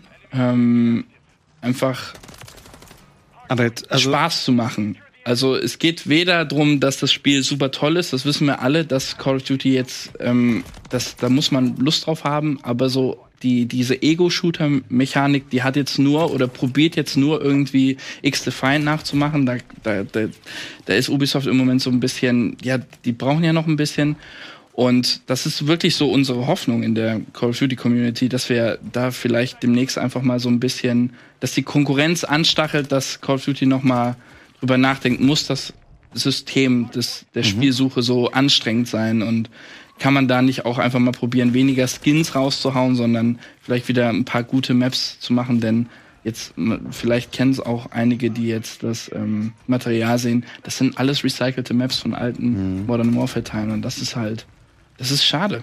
Ich würde gerne nochmal nachfragen, nur damit ich das jetzt auch richtig verstanden habe ja. und die Leute, die uns ähm, zuschauen. Du hast jetzt zum einen gesagt, dass man immer mit oder mit Leuten zusammenkommt, die so auf dem gleichen Level ungefähr sind und man es deswegen nie leicht hat. Das klingt für mich aber erstmal ja eigentlich nach dem, was ein Matchmaking anstreben sollte, dass man faire Partien herstellt. Ähm, vielleicht kannst du nochmal da nochmal verdeutlichen, was du meinst. Und das andere, was du gesagt hast mit ja. diesem ähm, Engagement Optimized Matchmaking, ist das was, was offiziell so ist oder so? Oder basiert das auf irgendwie Beobachtungen von Spielen, die sagen, ah, da muss im Hintergrund so und so ein System laufen, das dazu führt, dass man eben solche ähm, nicht so spaßigen Runden hat? Also das war mir jetzt noch nicht ganz deutlich. Das sind zwei sehr, sehr gute Fragen. Ich gehe zuerst auf die letzte ein. Ja, es gibt tatsächlich ähm, angemeldete Patente von Activision. Mhm die auch, ähm, sie sind auch ersichtlich im Internet, gibt es die nachzulesen.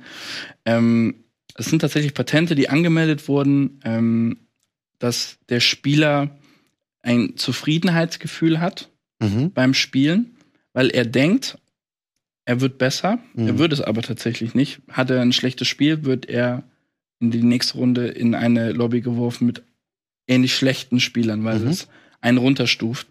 Ähm, oder auch, man kauft einen Skin als guter Spieler zum Beispiel und wird dann mit Absicht in eine äh, Lobby geworfen mit schlechten Spielern, ah. damit diese dann den Skin kaufen. Und mhm. das ist tatsächlich Also das ist offiziell angemeldetes Patent von Activision, gibt irgendwie über, über 100 Seiten. Ähm, ja. Ich denke, ab und zu musst du doch eigentlich das Kanonenfutter mal sein für andere. Und das macht dein Erlebnis auch nicht viel besser. Nee, es, es macht es nicht besser. Ähm, es kommt auch, es kommt definitiv auch mal vor, dass man selber Kanonenfutter ist und man fragt sich, wie kann das eigentlich sein, mhm. wenn man auch mal so ein bisschen äh, E-Sport-Historie hat in dem Spiel und man fragt sich, habe ich jetzt alles verlernt? Ähm, was deine, deine erste Frage eingehend war, möchte man nicht eigentlich, ja. dass man, dass man die Spieler immer gleich gut sind? Das kommt immer auf den Modus drauf an. Dieses normale, ich suche jetzt Public, nennt man das ja einfach generell online. Ein Spiel in Call of Duty war eigentlich nie so, dass, also das ist auch sehr spezifisch. Mhm. Die Leute, die dann Call of Duty spielen, die wollen halt nicht immer, dass man super konzentriert spielen muss, sondern dass man auch einfach mal locker in so eine Runde gehen kann, ohne sich super anzustrengen.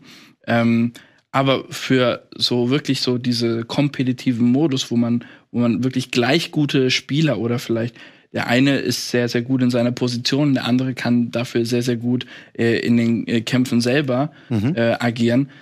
Das möchte man eher in diesem, in diesen kompetitiven Liga-Moden, äh, ja. Modi. Da möchte man dieses, okay, ich spiele jetzt gegen gleich gute, der Sieg ist wichtiger als mein, meine, ähm, meine Tode und meine, meine ähm, Abschüsse, die ich gemacht habe. Mhm. Da sagt man, das stelle ich hinten an, ich kämpfe mit meinem Team für den Sieg.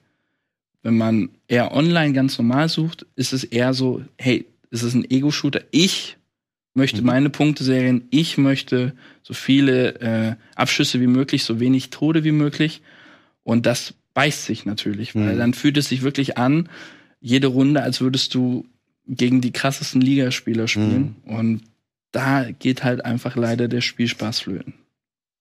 Jetzt enden wir auf so eine Low Note. Das ja. wollte ich gar nicht, dass du jetzt sagst, da geht der Spielspaß flöten. Ja, das ist so. Ähm, Vitus, vielen Dank dir für ja, deine, ähm, dein Update zum Thema Call of Duty. Ähm, ich habe es vorhin schon mal gesagt, dass wir noch ein ähm, Modding-Thema heute haben. Ist aber was ganz anderes als die Dark Souls-Mod, die Gregor uns ähm, vorhin vorgestellt hat. Es geht nämlich um das Thema VR. Und ähm, wie ihr da draußen vielleicht wisst, ich bin ja jemand, der schon sehr viele ähm, VR-Brillen besessen hat, also von irgendwie HTC Vive über eine Oculus Rift und eine Oculus Rift S und eine MetaQuest und ähm, die verschiedenen PlayStation VR-Modelle, die es gab. Und das Problem war für mich immer so ein bisschen, und ich glaube, das geht vielen so, die VR spielen, dass man am Anfang startet, man ist super euphorisch, weil ähm, der Launch wird in der Regel immer auch mit ähm, ein, zwei, drei, vier coolen Spielen bestückt und dann, ähm, äh, dann versiegt so ein bisschen der Nachschub an interessanten VR-Spielen und am Ende ähm, hat man dann sich die sechste Brille gekauft, auf der man wieder Beat Saber dauerhaft ähm, spielt oder vielleicht nochmal Tetris-Effekt oder ein, zwei andere Sachen, die so das persönliche ähm, VR-Lieblingsspiel sind und dann liegt das Ding wieder viel in die Ecke, in der Ecke rum.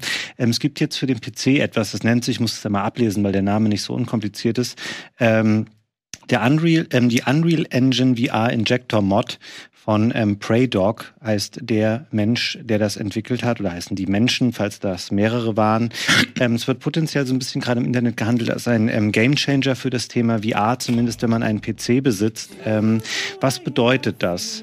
Ähm, es bedeutet im Grunde genommen, dass ähm, tausende Spiele, also buchstäblich, die auf der Unreal Engine 4 oder 5 laufen, ähm, sich von Platten 2D-Spielen verwandeln lassen in VR-Titel, ähm, wo dann diese 3D-Welten eben wirklich begehbar werden. Und ähm, wenn ich das jetzt sage, dann klingt das so ein bisschen wie absoluter technischer Mambo Jumbo, wo man dann immer drei Stunden rumfrickelt, bis das in so einem Spiel läuft.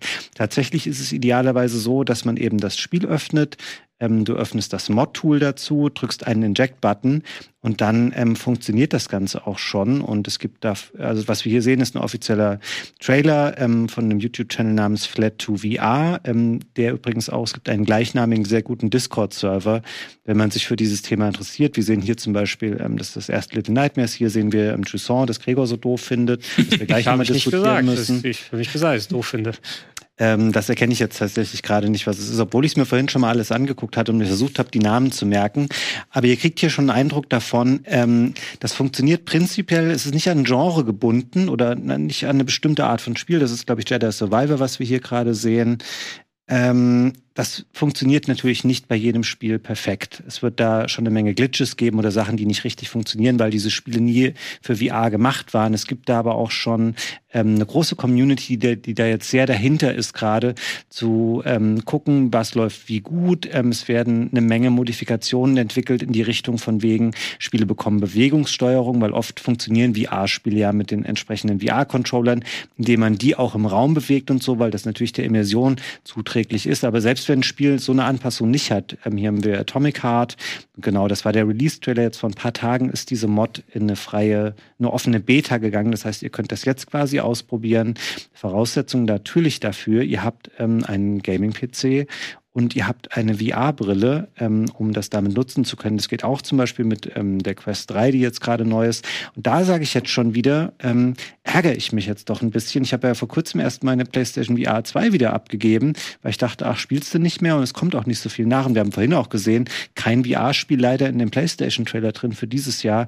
Und hier eröffnen sich dir auf einmal halt eine Menge, also wirklich ähm, eine Vielzahl an VR-Spielen, die du jetzt einfach spielen kannst, ähm, wo du ein bisschen rumexperimentieren kannst in Spielen. Es gibt auch ein langes Video von Eurogamer dazu, die das die Tage ausprobiert haben. Ähm, wo man Spiele sieht wie Robocop ähm, Rogue City oder auch Returnal, also den PC-Port von Returnal.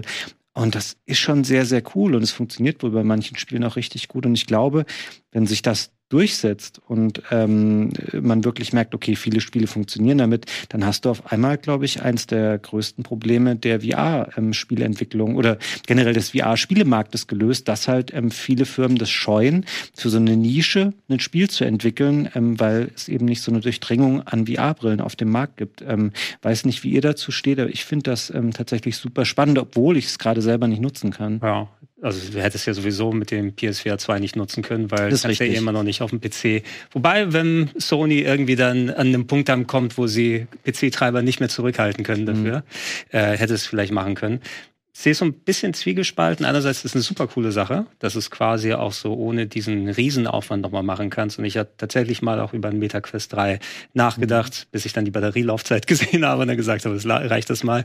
Ja gut, das, dafür hat das Ding kein Kabel, ne? Ja. So lange spielst du eh nicht wie am Stück. Genau, so mehr als eine Stunde brauche ich da nicht mhm. unbedingt.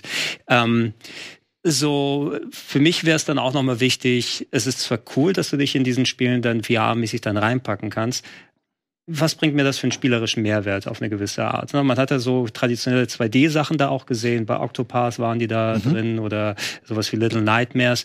Ich bin dann nur die beobachtende Kamera, die dann drumherum ist. Wie geht diese Kamera mit? Hält sie das Geschehen vernünftig dann? Also nur, dass ich da in einem Raum drin bin und so mich umschauen kann, anstatt auf ein 2D-Bild zu gucken, reicht für mich zum Beispiel da noch nicht so sehr aus. Wenn es sowas oh. ist wie, wie ein Astrobot, aber sagen wir mal, wo du auch doch, in der... Oder wie Moss. Also nee, in, in, in, Ast so. in Astrobot, das ist aber auch ins Gameplay mit eingebaut. Du bist dann diese, dieser Kameraroboter, der da mitgeht und hast die kompletten Level sind darauf aufgebaut, mhm. dass du dich da umschauen kannst. Also das ist ein Spiel, was konkret darauf aufgebaut ist. Da einfach nur die Position, die du einnimmst, als ob du auf dem Bildschirm drauf schaust, du dich noch ein bisschen umschauen kannst, kann vielleicht ganz nett sein für ein paar Momente. Ich weiß nicht, ob mich das davon überzeugen würde, sowas eher in VR zu spielen als normal. Ähm, dadurch, dass es auf so viele Spiele anwendbar ist und so einfach ist, kann man natürlich mal probieren, ob es da was taugt oder nicht. Mhm. Ich sehe den Mehrnutzen zum Beispiel drin, wo du schon irgendetwas hast, wo du eh in der Ego-Perspektive ja. bist. Ähm, so dass bei Robocop sah es zum Beispiel jetzt hier cool aus. Wenn du hier, oder, oder wenn du in so einer Kanzel oder so drin sitzt, sowas ein Subnautica, was weiß ich, ne? Äh, wenn du dann irgendwie so unter Wasser tauchst oder im Weltraum unterwegs bist und dich umschauen kannst und das nicht von Haus aus VR ist, dann ergibt das für mich dann mehr Sinn. Aber ich müsste es von Basis zu Basis ausprobieren. Wenn ich eine VR-Brille hätte, die das laufen lassen kann, würde ich es natürlich sofort ausprobieren. Du hast einen Gaming-PC zumindest zu Hause, oder? Äh, ja, ja, aber keine, ich habe PlayStation VR 1. glaubst, glaubst du, damit können wir noch irgendwas machen? Ich, die wird bestimmt am PC mittlerweile irgendwie funktionieren, aber die ist ne? natürlich qualitativ echt schlecht. Ja, ja, das ist, das ist alles leider nicht so gut. Ähm, das hätte ich sehr gerne auch auf Sony dann gesetzt und gehofft, dass die mal das nächste Astrobot liefern oder mal so Ereignisse oder ähm, Erlebnisse wie die VR noch mal ein bisschen anders benutzt haben, als wir das dann so Blood, Blood and Truth hatte mir viel Spaß gemacht, mhm. dass ich daran noch erinnern kann.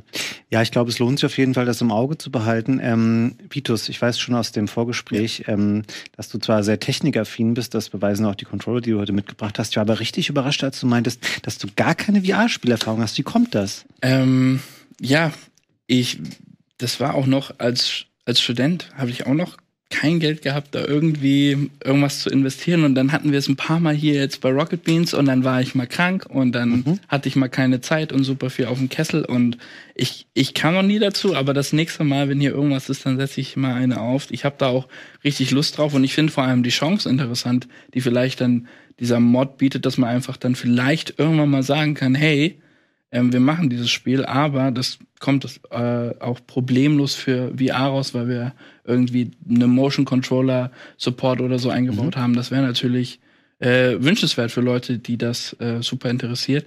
Aber ähm, ja, ich, ich bin da noch nicht so auf diesem Hype-Train aufgesprungen. Er ist ja schon ziemlich groß, auch in der Redaktion, da hört man immer sehr viel.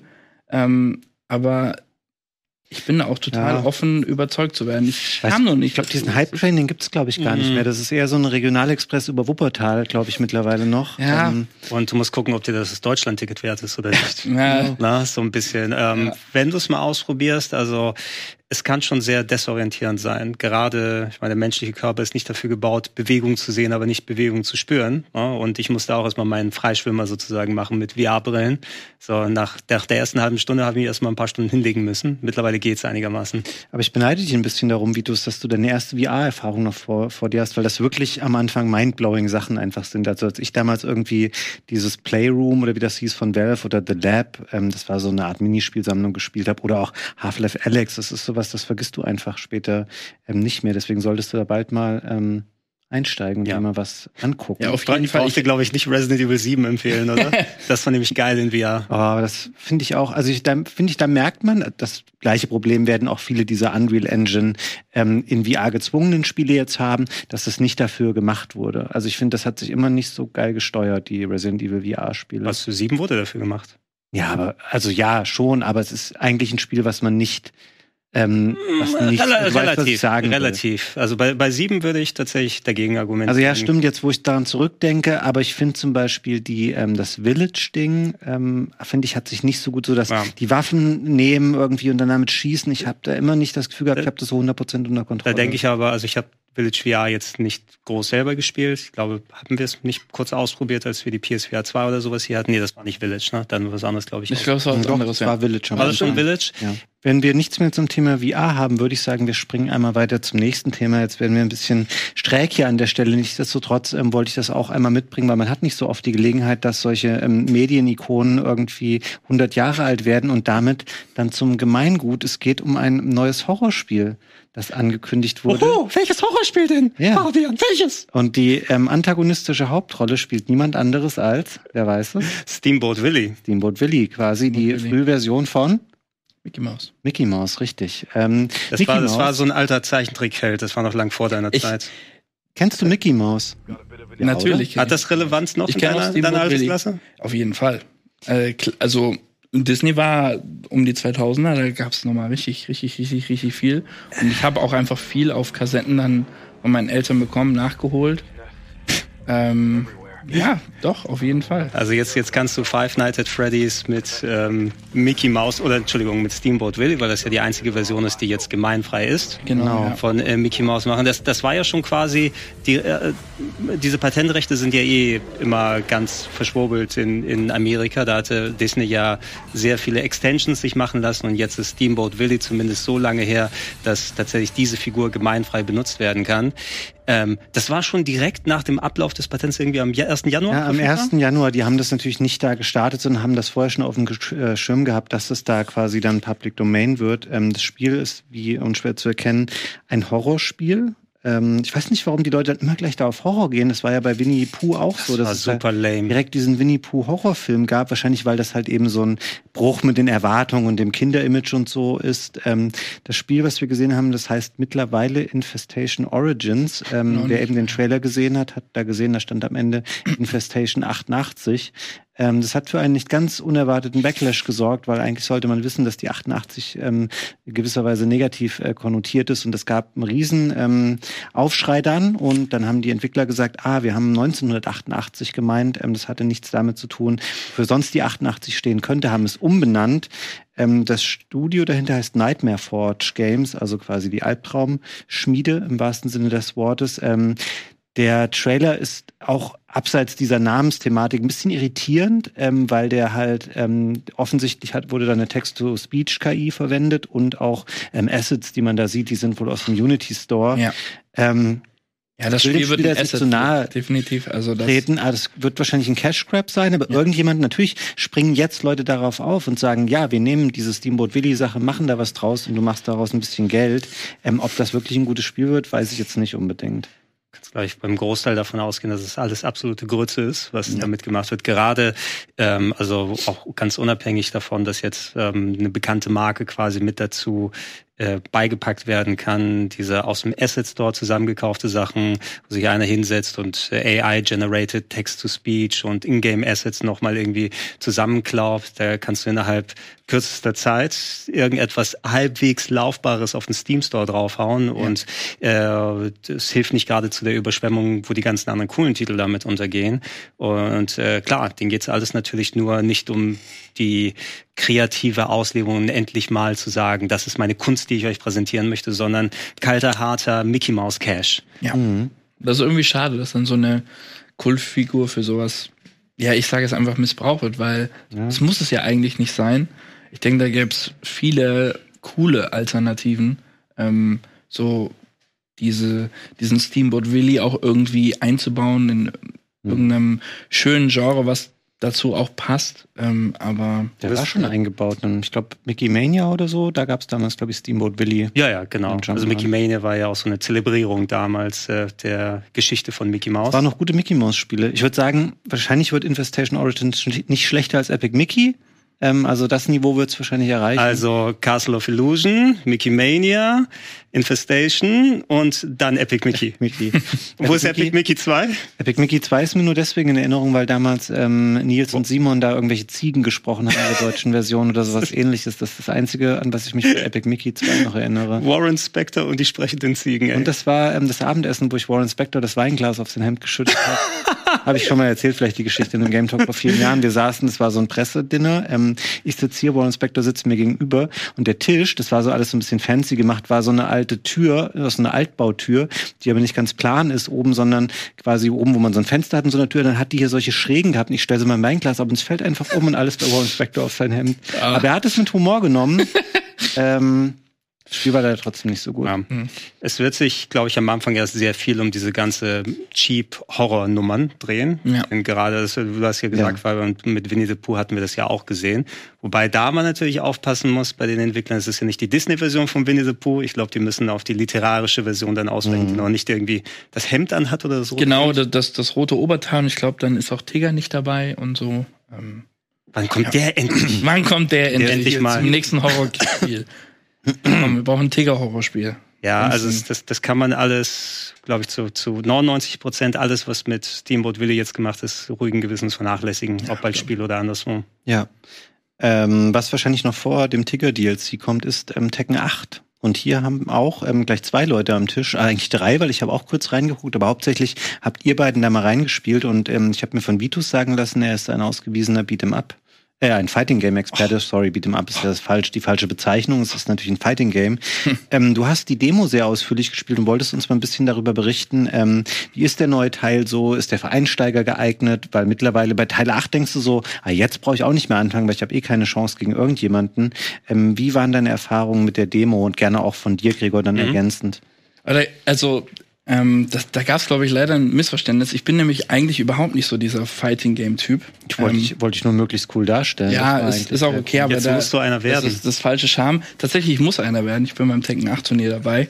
Ähm, aber genau deswegen habe ich mich auch rangesetzt, weil Michael Reinke meinte, ja, äh, setz ich dich da mal rein und dann guckst du dir das mal an und probierst mal, wie das so funktioniert. Ist, ist, ist das deine Michael Reinke? Das Ich ist meine Michael. Reinke. Äh, äh, äh, ja. Vergessen wir das. Ähm, ich fand es super interessant. Dieses Spiel hat ja einen Arcade-Modus, dann darfst du Kapitel 1 ähm, der Story anspielen. Ja, Paul, ey. Und ähm, ja, einfach die ganz normalen Kämpfe. Und ich fand das sehr schön, dass wenn man die Arque- Arcade Quest spielt, dass das Spiel so ein bisschen einen an die Hand nimmt. Man sieht es ja auch gerade, äh, wenn man ähm, das äh, Bildmaterial auch vor Augen hat. Ähm, das ist quasi wie so ein erweitertes Tutorial. was man spielt. Man lernt ein paar Kombos kennen, je nachdem, äh, welchen äh, Fighter man da auswählt. Man hat jetzt natürlich in der Demo jetzt nicht super viel große Auswahl. Ich glaube, man hat vier spielbare Charaktere. Ähm, aber das hat mir schon wirklich sehr geholfen, da mal so ein bisschen reinzufinden, eigene Kombos zu lernen, denn ich wollte definitiv nicht mit diesem äh, vereinfachten Special Style Mhm. äh, das Spiel lernen. Ähm, Gerade weil es eben auch nur vier Charaktere gibt, da gibt es jetzt für mich nicht wirklich einen Nährwert, äh, jetzt diese vier äh, Charaktere zu spielen und, und die lassen sich alle gleich steuern. Und da fand ich es eigentlich super cool, dass man so ein bisschen an die Hand genommen wird, ein bisschen lernt, wie, wie sind die Kombos dieser einzelnen äh, Spieler, äh, zu spielenden Charaktere, meine ich. Und ähm, ja, war ich sehr positiv überrascht, auch wenn natürlich diese, dieser Arcade-Modus so ein bisschen ausschaut, als würde man einfach so ein paar Wii U-Charaktere in, einer, in, in einem Arcade-Raum versammeln. Also das hat dann schon sehr im Stil gebrochen, aber es ist auf jeden Fall echt nett und sehr einsteigerfreundlich und das da war ich sehr überrascht, weil ich hätte jetzt damit gerechnet, dass ich äh, fünf Stunden volle Überforderung vor mir habe und gar nicht zurechtkomme, aber nee, ich kann jetzt auch mittlerweile so gegen den Computer auf sehr hart ähm, ein paar Kombos äh, Wow. machen und das, Das heißt, ist ganz wenn cool. du dabei bist beim Turnier als Spieler, muss man ähm, sich vor dir besonders in Acht nehmen. Nein, auf gar keinen Fall.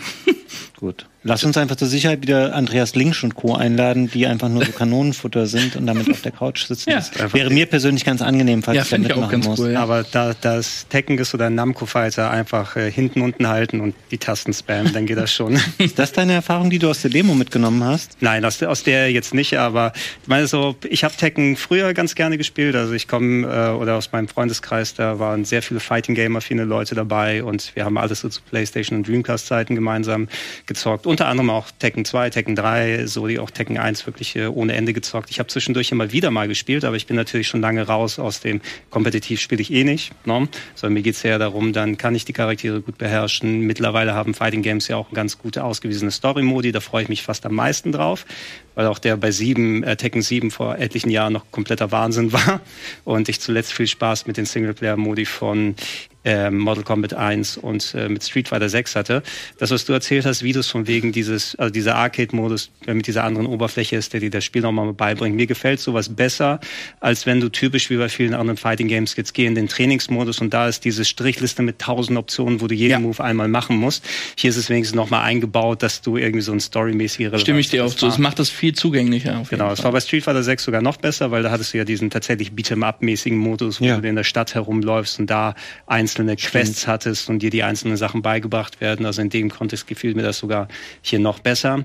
Ähm, wo ich es hier ausprobiert habe, ich merke schon als Tekken-Veteran, so im Großen und Ganzen Tekken ist an sich nicht schwer. Nur du hast natürlich ähm, dann in, in der äh, eine sehr große Breite, wie du alles zu Kombos verketten kannst und was ist jetzt irgendwas, wo du den Gegner mit juggeln kannst, damit er nicht äh, auf dem Boden landet. Wie kannst du die Griffe ineinander dir greifen? Und äh, diese Sachen sind natürlich alle komplett weg. Das ist ja klar. Äh, es sah fantastisch aus, fand ich auf der PlayStation 5. Ja. Also grafisch haben sie richtig ähm, vom Leder gezogen, gerade bei manchen Stages, wo dann auch sehr bunt es im Hintergrund werden kann. Und Manch- manche, manche verändern sich ja auch. Und das fand Ja. ich auch, das fand Ja. ich cool.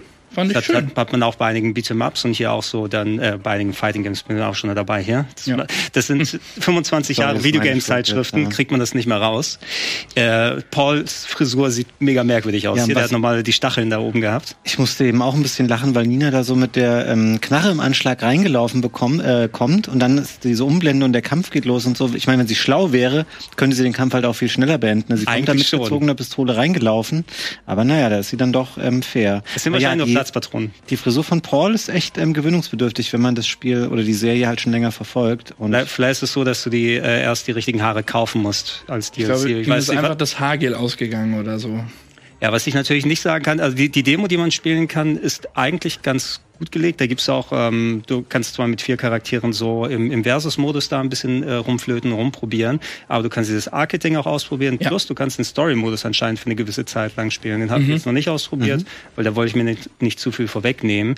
Ähm, Das ist aber da nur kann- das erste Kapitel, kurz Einführung, 20 Minuten. ja, und da kann, da kann man sich schon mal einen Geschmack äh, dafür abholen und Tekken musst du nicht im Multiplayer, den musst du, das musst du nicht online spielen. Du wirst wie bei allen Fighting Games das so haben, sobald du online gehst und nicht perfekt dann drauf bist, kriegst du so auf die Fresse, dass du nie wieder das Ding anmachen möchtest. Mhm. Und äh, deshalb bin ich, wegen bin ich ganz froh, dass es tatsächlich eine klassische Demo hier ist äh, und nicht irgendein Network-Test, äh, den man mal andersrum machen kann. Ich habe es auf der PS5 gespielt, das müsste mittlerweile aber auch auf anderen Plattformen geben, ne? Ja, es gab es zuerst, ja. glaube ich, auf der PS5 und dann auf PC und Xbox. Ich habe es auch auf der PS5 gespielt. Ich war also für eine Demo, ich war sehr überrascht, was man alles da machen kann und ich bin auch sehr angetan und ich freue mich auch sehr auf das Spiel, muss mhm. ich sagen. Ich finde generell ist es ähm, schön, wenn es mal Demos von Spielen wieder noch gibt und so, weil das eine ganze Zeit lang total aus der Mode gekommen war und es kaum Demos zu irgendwelchen Spielen gab. Es cool, dass das wieder so ein bisschen Einzug gehalten hat, weil das ja, keine Ahnung. Spiele ja. sind einfach teuer und du willst schon mal wissen, taugt mir dieses 80-Euro-Spiel eigentlich was? Und wenn man da mal ein paar Stunden reinspielen kann. Genau, und da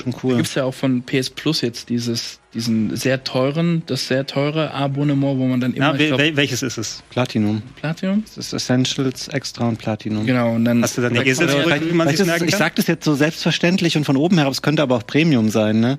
Ich weiß hm. es nicht. Essential Extra und Premium ich glaube aber, das hatte auch eine Platinfarbe. Ich bin mir nur nicht mehr sicher. Du hast diese, diese Stunde, die du spielen genau. kannst. Genau. Und das, das finde ich schon mal einen guten Ansatz. Ich finde es schade, dass es dann das teuerste ist. Mhm. Aber an sich, das ist eigentlich genau das, was man braucht. Gerade wenn man so Student ist und nicht viel Geld hat und dann dann hat man doch Bock und holt sich das Spiel ja, vielleicht. Also sinnig ist es, jedes Spiel müsste eigentlich eine Demo ja. haben. Das war damals zu 360-Seiten super, dass äh, Microsoft das vorgegeben hat für die Arcade-Games zum Beispiel. Stimmt. Dass man die nie ohne Demo rausbringen kann. Stimmt, ja, richtig. Das war richtig cool damals. Ähm, du hast in der, in der letzten Zeit, also da muss ich Square tatsächlich mal loben, mhm. fast alle ihre Spiele kommen auch mit Demos raus, auch mit umfangreichen. Äh, Nintendo macht das auch super, finde ich. Da kannst du teilweise auch dann Spielstände von den Demos her ja. übernehmen. Bei vielen anderen Herstellern, wenn die nicht von ihrem Produkt überzeugt sind, ist eine Demo fast eher kontraproduktiv. Deshalb gab es auch nicht mehr so viele, weil manche sich dann sagen, okay, ja. so ist das Spiel, dann brauche ich mir gar nicht erst holen. ja. Was will man den Leuten verdenken? Das ist, macht Sinn. Ähm, wollt ihr gerne noch was zum Thema Tekken 8 ergänzen an der Stelle? Ich so, wann ist das Turnier? In zwei Wochen? In zwei Wochen? Ich glaube in zwei Wochen, ja. Wann kommt das Spiel raus? Kommt es dann da raus? Ja, eigentlich ja, zusammen, kommt am selben Tag raus. Ja, dann haben wir gar keine Zeit zum Trainieren. So richtig. Ja, wir müssen eine Demo trainieren. Ach, ich wollte mal ein paar andere Charaktere probieren. ja. So ich will schön hier King oder so nehmen und ein paar schöne Suplessen machen. Gin, Safe und dann. Oder kann ich eine Gun Mod installieren? Wir werden es random zulosen. Das ist wahrscheinlich das Fairste dann einfach. Ja. Als wenn jetzt einer sich auf so einen Charakter voll einspielt. Das haben wir auch bei Mortal Kombat gesehen. Haben da nicht auch die Besten immer so die gleichen Leute genommen? Ja. Sub-Zero? Ja, also ja. Jeder, jeder hat sich einmal eingeübt in, in die Figur. Wer, wer sind die Tekken-Experten hier? Ist das Ede? Ich glaube so? Ede, ja. Ede ja? hat gesagt, er ist Tekken-Gott. Zweiter im Neckermann-Turnier. Ja, aber bei Street Fighter war das Neckermann-Turnier. Ja, da gab es noch gar kein Tekken. Ja, das war so bei Giga der Einäugige unter den Blinden wahrscheinlich, ne? Du jetzt gesagt? Das, ich, ich weiß nicht, vielleicht, vielleicht, so vielleicht gab es ja die Hardcore-Tekken-Spieler da, aber natürlich als äh, Zuschauer von außen haben wir gesagt, das können wir viel besser. Ja, das stimmt wahrscheinlich. Ähm, Michael Rein behauptet ja immer, dass er großer Street Fighter-Könner wäre. Ich weiß nicht, wie sich das Er ist, er ist ganz gut, muss man sagen, ja. Warum halt eigentlich? Der hat doch gar keine Ahnung von Konsolenspielen. Es, der mag es, doch nur PC-Spiele. Ich denke mal, es, ist, es, sind die Drummer-Skills. Ne? Da kann man ja. richtig schnell auf die Tasten hämmern. Hm, krass. Ja, aber gut. Also es ist schön, wenn Leute überraschende ähm, Skills mitbringen. Und es wird sicherlich auch sehr spannend werden beim Tekken-Turnier. Ich freue mich da auch drauf. Ähm, ich will noch mit einer ganz kleinen Kleinigkeit abschließen. Das ist ein kleiner ähm, Tweet, der rausging jetzt vor kurzem ähm, vom offiziellen Account einer alten Spielerei, wo ich mich, ähm, wo ich mich persönlich sehr drüber gefreut habe. Gregor, vielleicht auch. Bei dir weiß ich es nicht genau aus Nein. Altersgründen. Ich habe reingeguckt, Nein. was es ist. Nein, ich habe okay. keine Ahnung, wer das ist. Ähm, es tut mir leid, es tut mir leid. Ich muss ehrlich sein. Jesus. Ja. Hm. Ähm, wir können ja einmal kurz gucken auf diesen Tweet, wenn unsere Regie den ähm, vorliegen hat. Es geht nämlich um den ähm, lieben Kollegen Spyro the Dragon. Ähm, der wurde auf dem offiziellen Account getwittert, you gotta believe. Mhm. Es kann einfach nur ein random, ähm, belangloser Motivational-Spruch sein. Es könnte aber auch bedeuten, dass wir vielleicht ein neues Spiel bekommen werden. Und die Vergangenheit tatsächlich, ich habe da mal geguckt, das ist ja alles ein bisschen traurig. Wir hatten vor fünf Jahren jetzt mittlerweile schon die sehr, sehr gute gute ähm, Remastered-Trilogie, ähm, die hat mir wirklich gut gefallen.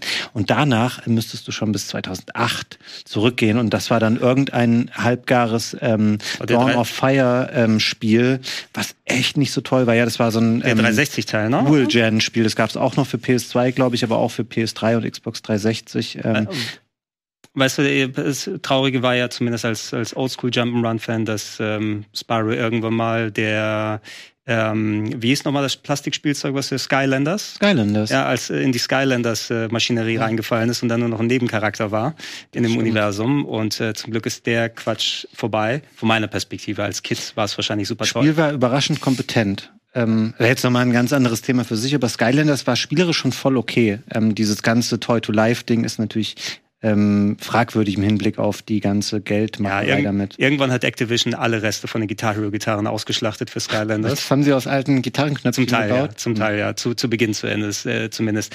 Aber ich würde mich natürlich freuen, wenn wieder ein schönes Jump'n'Run kommt. Ähm, muss mal gucken, wer das Team hinter der Trilogy, hinter der Neuauflage war. Ich glaube, Binox. Binox ist es, okay. Mhm. Die wurden noch nicht irgendwie einverleibt. Oder Nee, Toys for Bob. Aber man weiß das bei Activision weil, nicht genau, weil, weil also so die haben so viele Studios einfach. wird hier irgendwie einverleibt und ist jetzt Blizzard Support Studio oder so geworden und kann zum Beispiel nicht mehr Crash ja. neue Sachen machen. Und viele andere machen eben äh, Zuarbeiten für Call of Duty. Sowas, ne? Und You Gotta Believe, ist das das Crossover mit Parappa the Rapper?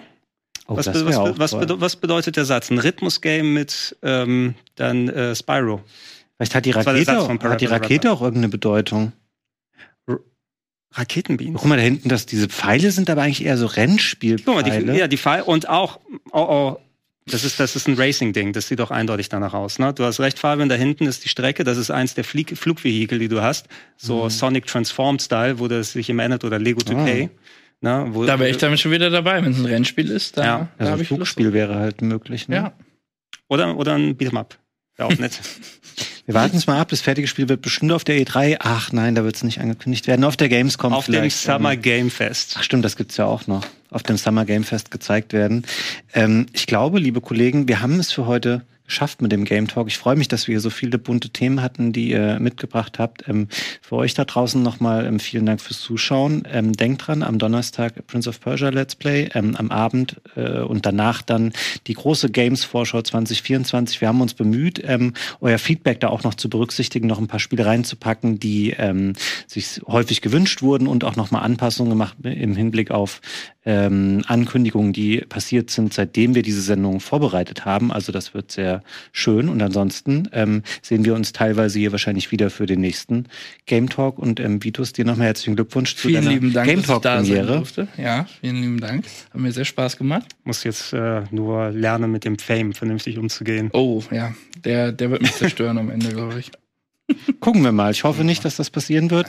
Ähm, vielen Dank euch da draußen. Bis zum nächsten Mal und tschüss. Tschüss.